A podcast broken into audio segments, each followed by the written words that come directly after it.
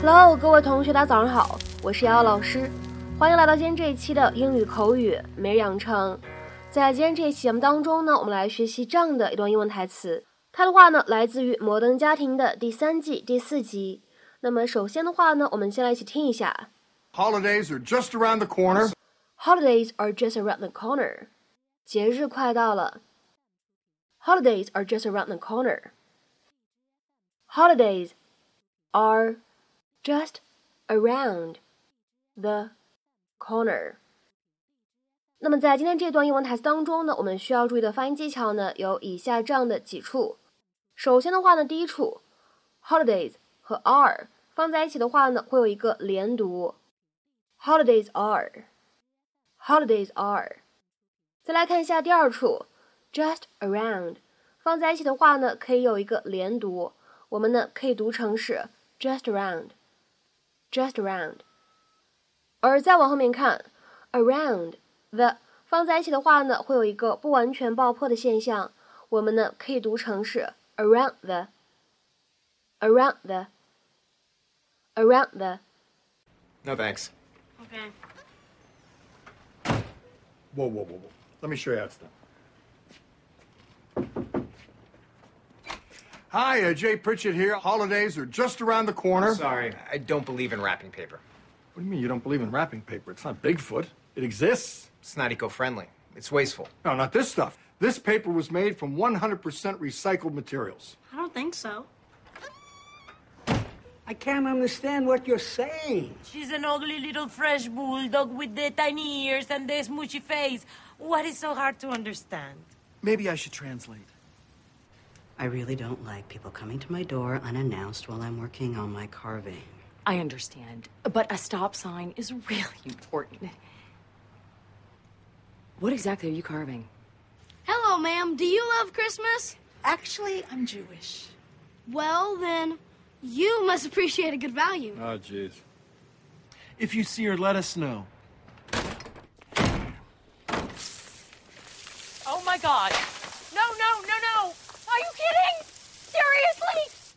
那么在今天节目当中呢，我们来学习这样的一个短语，叫做 around the corner。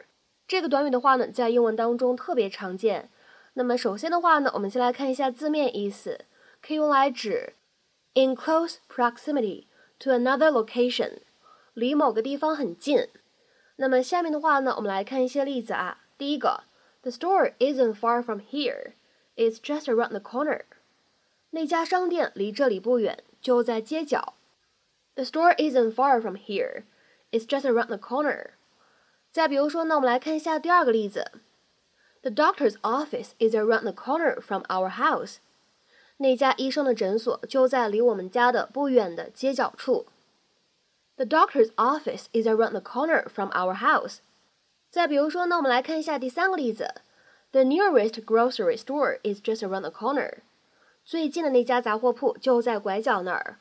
The nearest grocery store is just around the corner. 那么下面呢，我们再来讲解一下这样一个短语 around the corner 它的第二层含义。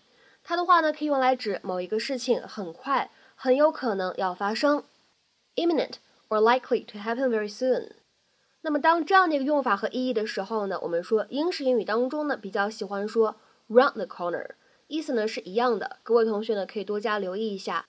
那么下面的话呢，我们来看一下当做这样一个意思去使用有哪些例句。第一个。Some people say that economic recovery is just around the corner. 有一些人说经济很快就要复苏了。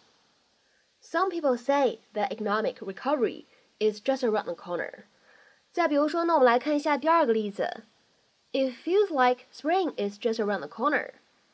感觉春天即将到来。It feels like spring is just around the corner. 再比如说呢，我们来看最后一个例子。my little brother believes that an alien invasion is right around the corner, and that we should prepare ourselves for life on another planet. 我弟弟觉得一场外星人入侵迫在眉睫，我们应该做好去另外一个星球上生活的打算。My little brother believes that an alien invasion is right around the corner, and that we should prepare ourselves for life on another planet. 那么在今天节目的末尾呢，请各位同学尝试翻译下面这样一个句子，并留言在文章的留言区。Our company is devoted to the self-driving car and believes that its widespread use is right around the corner. Our company is devoted to the self-driving car and believes that its widespread use is right around the corner. 那么这样一段话应该如何去理解和翻译呢？期待各位同学的踊跃发言。我们今天这期节目呢，就先分享到这里，拜拜。